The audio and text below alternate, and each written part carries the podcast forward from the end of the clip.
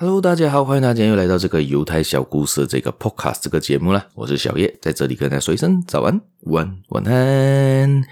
今天就是礼拜天呐、回到这个犹太小故事的这个分享。今天我要分享的呢，不是算是故事吧，算是一个影集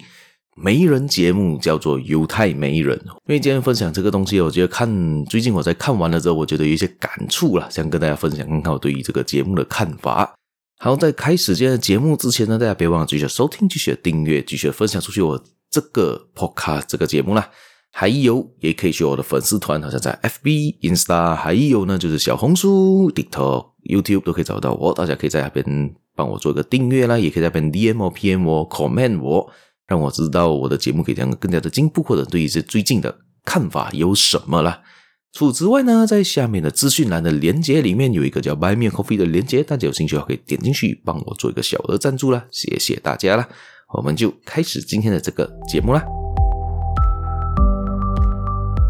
好，作为这个媒人呢、这个犹太媒人，而这个节目呢，它是在 Netflix 上面的一个节目啦，应该上映了一，应该是去年还是前年上映的一个节目。大家有兴趣的话呢，可以去 Netflix 找来看，或者找一些网站，应该都找得到这个节目啦。他就是做一个比较传统的犹太裔的，他们很喜欢就是找回自己的犹太人嘛，这联婚结婚会比较对他们来说比较容易的融会贯通，就好像呢我们人一样嘛，个别的种族都喜欢找回各各自种族的人去结婚或拍拖嘛，这样子你会比较容易的融入对方的文化里面，因为文化比较相近。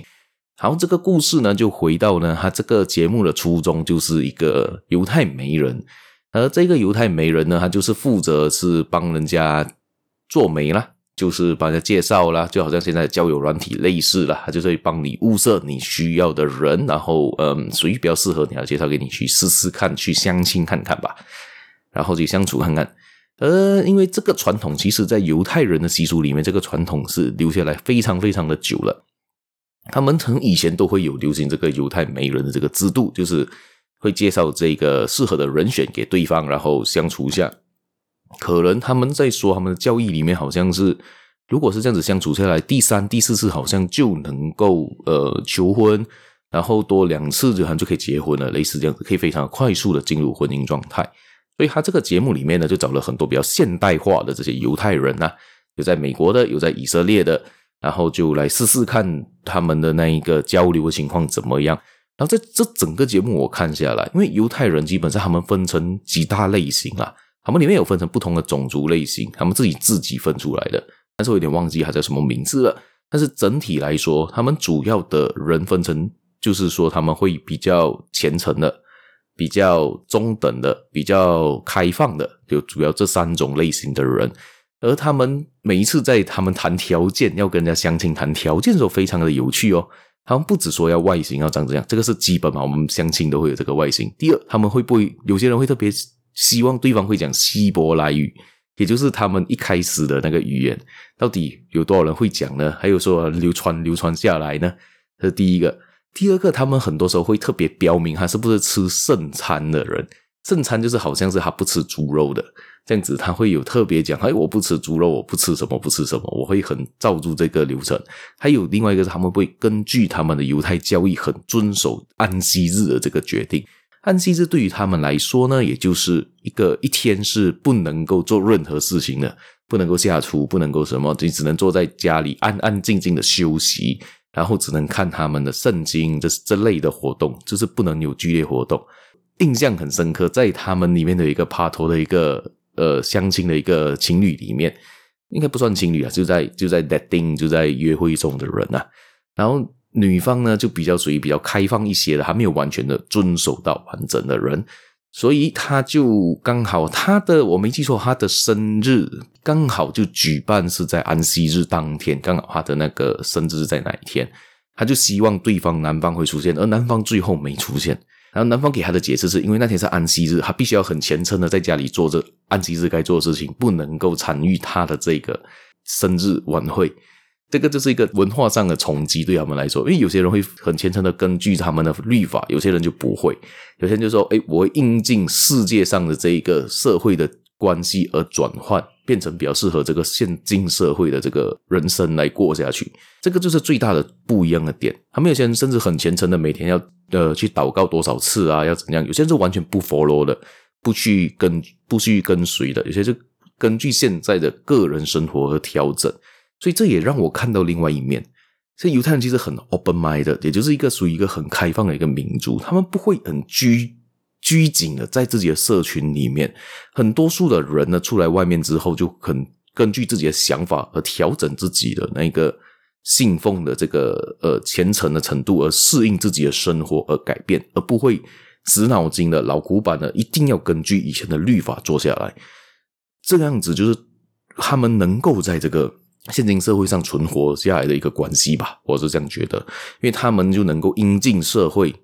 因应他们当下的环境而做出改变，而不是一昧的一定要照住那个照住那个律法。有一些人呢，有一些宗教可能就有一些比较太虔诚的人，他们就一直要根据原本的苦法律法的话呢，很难适应现今社会、现代社会的这个生存，因为以前的律法是写在几千年前啊。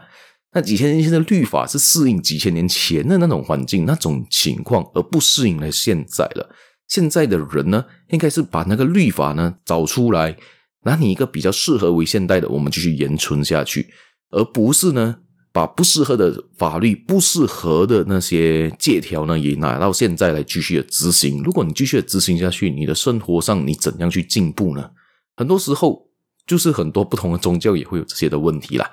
因为因为犹太教里面，就算犹太教里面也会有这样子型的人，就是很虔诚、很传统、很比较古板吧，我是这样觉得。那这节目里面可以看到很种样样不同类型的这一个犹太人，有些是完全尊重律法，还要吃得很干净的哦，还要甚至还要特地去外面把叫叫那些犹太商店帮他买那些比较圣洁的食物送到他的家里来。哦，我听我看到这个故事的时候，我就哇，我这个人不会改变自己吗？他就只能够这样子这样子的生活下去嘛，好，很困难呐、非常的困难呐、就好像我们去到一些国家，可能你不吃牛肉，可能如果你有当下其他的 alternative 或者其他的食物可以选择的话，OK。但是假设你去那边，全部人只有吃牛肉啊，当下最主要只吃只能吃牛肉，而你不吃牛肉，你要怎么办呢？你要吃素吗？那可能吃素连菜都没有的情况，你吃不吃？吃。我对我来讲，就是你要顺应当下的情况、当下的文化而改变，而不然你就会像恐龙一样被灭绝了。恐龙就是因为不能适应接下来的地球上的转变而慢慢灭绝嘛，所以我们不可能成为这样子型的一种物种吧？人呢，就是会适应环境、适应社会而改变，然后这样子你可以存活得比较开心，也存活得比较简单，也比较存活得比较快乐吧。好，今天分享也就到这一边。对于这个节目，大家有兴趣的话，可以去找来看看吧。叫犹太美人，我没记错，它的英文名叫 Jewish Mass Matching。没记错的话，大家可以去找一下，在 Netflix 上应该还找得到的。好，谢谢大家，我们下期节目再见啦，拜拜。